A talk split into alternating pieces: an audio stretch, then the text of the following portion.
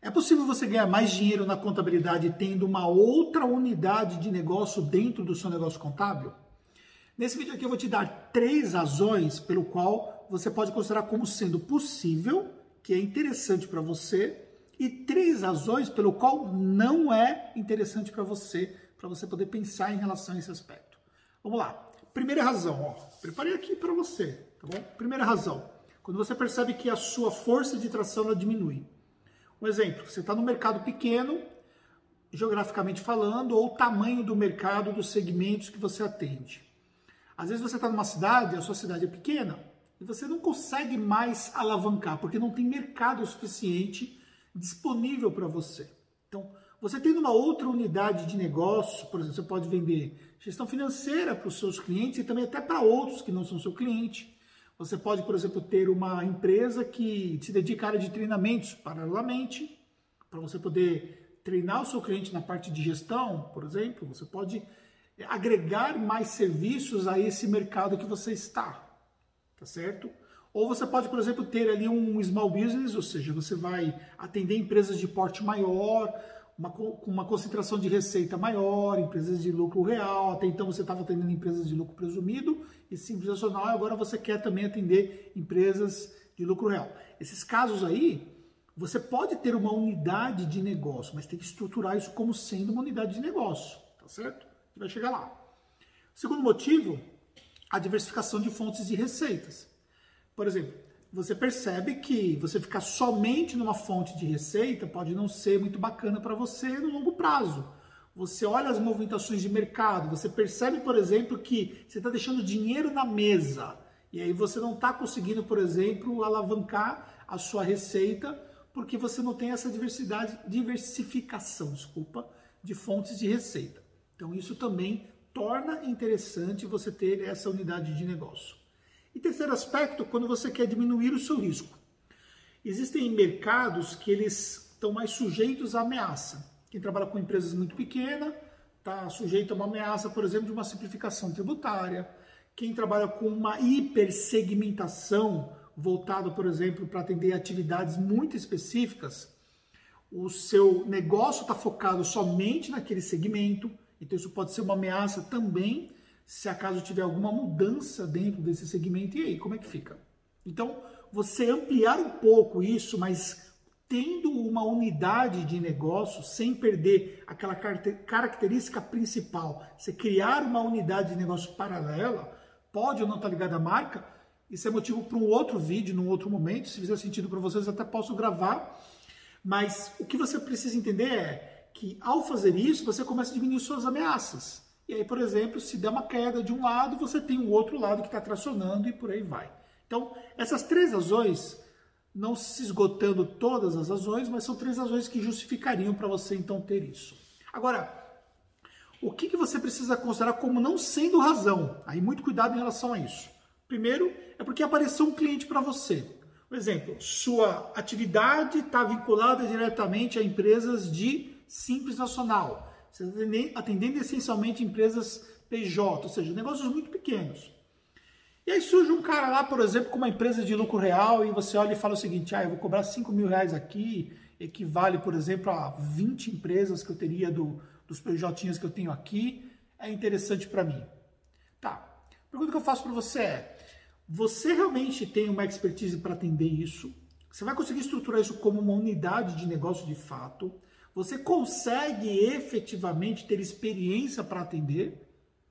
Então, muito cuidado, porque às vezes o que pode parecer uma oportunidade pode ser um grande problema, um grande abacaxi para o seu negócio.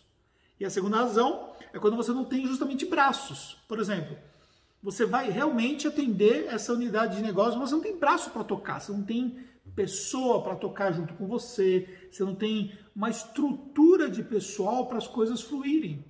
Então, por exemplo, se eu quiser hoje, a gente tem, mas imaginar, suponhamos que eu não tenha, se eu quisesse hoje fazer gestão financeira para os meus clientes, sem ter uma pessoa para fazer isso na Tactus, o que aconteceria? Eu, eu ia fazer a gestão financeira para o meu cliente, eu ia enfiar o serviço de gestão financeira junto com o serviço contábil. Gente, para a gente poder enxergar o resultado, fazer o negócio performar, é como se você tivesse uma outra empresa dentro da sua empresa. É uma unidade de negócio que você precisa estruturar. Você quer fazer uma coisa realmente que possa dar resultado, então tem que fazer uma estratégia assertiva em relação a isso. Então não dá para você encarar isso de forma leviana. Né? Pegar um cliente que está totalmente fora da sua base comum, pura e simplesmente por pegar. Entendeu? Porque a modinha é fazer BPO financeiro, então você vai fazer também, mas você não vai estruturar isso como negócio. Então, muito cuidado com relação a isso. E também, terceiro aspecto, quando você não modelou isso antes. Por exemplo, nós não tínhamos experiência, até do passado tínhamos feito isso, mas há muito tempo atrás, e atualmente nós não tínhamos experiência para fazer BPO. O que nós fizemos? Nós fomos modelar isso. Eu fui aprender com quem estava fazendo na prática, eu fui entender os hacks, né? ou seja, os atalhos do que eles já tinham passado. Galera, é o seguinte, ó, sempre você vai encontrar no mercado alguém que está muito mais à frente do que você naquilo que você quer fazer. Então, nós na TAC estamos à frente muita coisa dentro da contabilidade digital do que quem está entrando agora, é óbvio. Cinco anos nas costas, a gente ganha experiência. Mas quando a gente olha, por exemplo, uma unidade de BPO financeiro, nós ainda somos embrionários ainda nesse processo. Então, para que, que eu vou ficar quebrando cabeça, apanhando sozinho, se eu posso, por exemplo, ganhar atalhos com pessoas que já fizeram isso? Então, aprender, você ter a, a, a, humildade, não é só humildade a palavra certa, você ter estratégia, né? vamos colocar dessa forma, de você aprender, de você reconhecer que você precisa aprender, vai fazer uma grande diferença para você. Tá bom? Então, fazer aqui para recordar os três pontos. Então, quando a sua atração diminui, o seu mercado está muito restrito, pequeno, quando você precisa diversificar o seu negócio para que você possa realmente ter outras fontes de receita, quando você precisa diminuir o seu risco, principalmente quando você está em mercados hipersegmentados, e aí você fica só naquela vertical de negócio, você pode ter um risco se der algum problema. São razões, por exemplo, são três razões que eu disse para você aqui, sem esgotar outras razões que a gente pode ter, mas para a gente ficar em três razões. E três motivos que não é, que eu falei para você, porque chegou um cliente e é uma oportunidade, vou atender, cuidado. Ou quando, por exemplo, você não tem os braços para tocar, não tem gente para tocar. Ou quando você não conseguiu modelar, ou você não está afim de modelar com alguém que já está fazendo isso e aí você vai ficar patinando, não vai conseguir evoluir. Seguinte, ontem eu falei aqui num vídeo sobre você ter uma unidade de negócio para você poder ter melhores resultados na contabilidade. Nesse vídeo aqui eu vou falar para você como é que você faz para estruturar essa unidade de negócio com três passos simples. Primeiro passo é você de fato definir uma estratégia. Dentro do marketing, um dos conceitos mais antigos que nós temos dentro do marketing é o conceito dos 4 P's, né? Onde você tem preço, praça, promoção e produto. Então, você precisa definir uma estratégia que efetivamente você possa trabalhar. Por exemplo, qual o produto que você vai entregar? O que é que você vai fazer? Como é que você vai formatar esse produto para o mercado? Pensando na visão que o seu prospectivo cliente vai ter em relação a esse produto. Um exemplo prático. Você vai lá para vender serviço de BPO financeiro. Ok. Aí você chega para o seu cliente e fala assim: eu tenho um BPO financeiro. Quem é que vai entender isso? O pequeno cliente pequena empresa vai entender isso de fato? Será que faz sentido para ele esse tipo de terminologia para você poder aplicar na sua empresa contábil? Pergunte sobre isso. Ajustar, ajustar a sua comunicação de produto é fundamental. E aí, qual é a praça? Qual é a região que você vai atender? Qual é a segmentação de clientes que você vai atender? Onde que você pode levar o seu mercado para que você realmente possa ter resultados? Até onde é possível você atender com um serviço como esse ou qualquer outro? é, essa unidade de negócio, ela pode, por exemplo, fazer uma estratégia de marketing para poder atender até que região que seja factível pelo investimento que você pode fazer. Então, pensar nesses aspectos. Então, você definiu seu produto, definiu sua praça, sua estratégia de comunicação para promoção, ou seja, como é que você vai vender, como é que você vai fazer para que esse produto realmente seja aceito no mercado. Se você não definir esses aspectos, você vai ter dificuldade. Então, você precisa pensar claramente que precisa começar com esse primeiro aspecto definido: preço, praça, produto e promoção. Então, são fatores relevantes para você. Segundo aspecto, definir os seus processos internos. Olha só.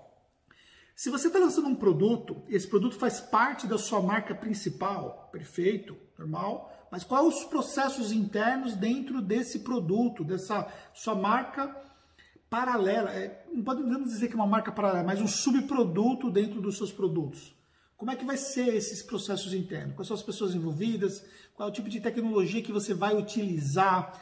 Como é que você vai fazer para que isso realmente seja entregue, como é que vai ser o sistema de suporte para esse cliente. Ah, nós não tem experiência ainda, beleza. No vídeo anterior eu falei sobre você modelar para você pegar a experiência de quem já está fazendo e você precisa ir para o caminho das pedras, você precisa fazer as coisas de fato acontecer para ver o que vai ser. E aí, efetivamente, você vai no terceiro ponto que é você validar essas hipóteses e você ajustar conforme as coisas vão evoluindo. Entenda uma coisa, você não vai ter um produto perfeito. Se você achar que precisa de um produto perfeito para você lançar no mercado, você vai lançar tarde demais. Vai perder o timing desse produto.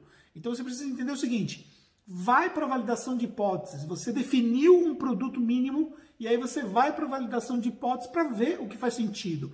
Se aquela ideia de suporte fez sentido, se o preço que você determinou fez sentido, se a sua melhor estratégia de comunicação está mais assertiva, é, que tipo de ajustes você precisa fazer para que você possa evoluir o seu produto com uma segunda versão e por aí vai. Ou seja, nós precisamos entender que conduzir uma estratégia como essa é meio que como parecido com as empresas de tecnologia.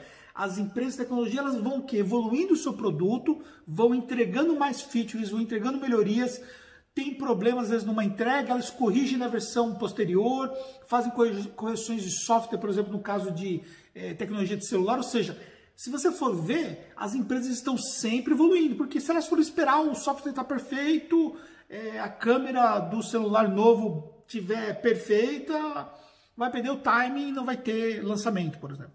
Então, é, errar faz parte do jogo. E aí, o próprio consumidor do seu produto ajuda você a construir um produto melhor. Isso é estratégico. Isso se aplica ao seu negócio. Isso se aplica ao nosso negócio. Ou seja, a gente vai aprendendo sempre, tá bom? Falamos sobre estratégia, sobre preço, praça, produto, promoção, o conceito antigo de marketing, mas que te dá uma aplicação muito interessante para você fazer as coisas acontecer, definição dos processos, definição do, de como que vai ser, talvez um centro de custo para você poder entender melhor quanto vai te custar você entregar esse produto no mercado contábil e falamos sobre você validar hipóteses você ajustar sempre. Feito isso, galera, vou falar uma coisa para você. É uma forma simples de explicar uma metodologia que nós aplicamos na nossa empresa e que vai ajudar você a ter resultados. E entenda uma coisa, aqui você encontra conteúdos de valor, mas você precisa me ajudar para que esses conteúdos de valor que eu estou fazendo para você cheguem para mais pessoas.